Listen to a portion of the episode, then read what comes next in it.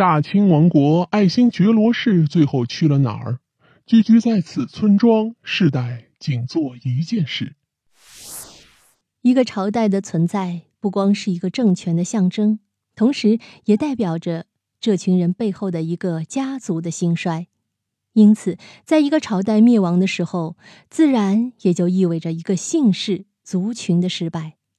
纵观我国几千年的历史，随着朝代的更迭，曾经显赫一时的家族也会慢慢的淹没在历史的长河中。一九一二年，清朝最后一位皇帝宣统皇帝宣布退位。宣统皇帝的退位，不仅意味着在我国存在了两千多年的封建制度的灭亡，更意味着爱新觉罗这个曾经显赫一时的皇族彻底沦为了平民。那么，在清朝灭亡之后，爱新觉罗这一氏族最后到了什么地方呢？在辽宁省抚顺市所辖的一个满族自治县中，有一群清王朝的祖陵。永陵的守陵人，而这些人聚居的地方，就是中国最后一个爱新觉罗氏族聚居的村落。明朝万历二十六年的时候，安葬努尔哈赤六位先祖的陵墓，在如今的新宾满族自治县永陵镇西北方向的启运山下落成。因为这几位先祖崇高的地位。因此，在清朝建立之后，清廷就成立了专门的机构镇守永陵。而在当时，清廷对于永陵守陵人的要求是非常严格的，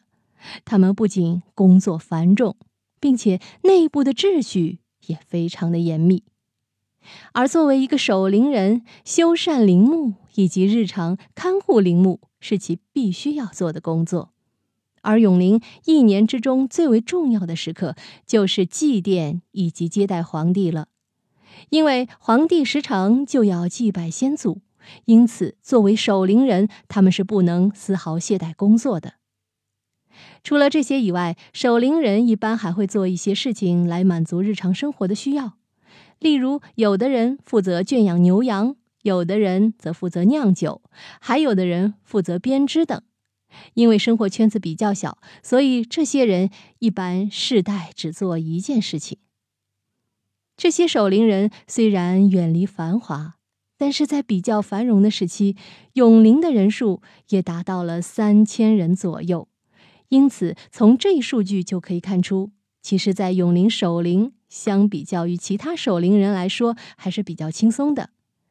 而在清王朝结束之后，爱新觉罗氏的人很多就到了永陵地区生活，因此这个地方也成为了爱新觉罗聚居的地方。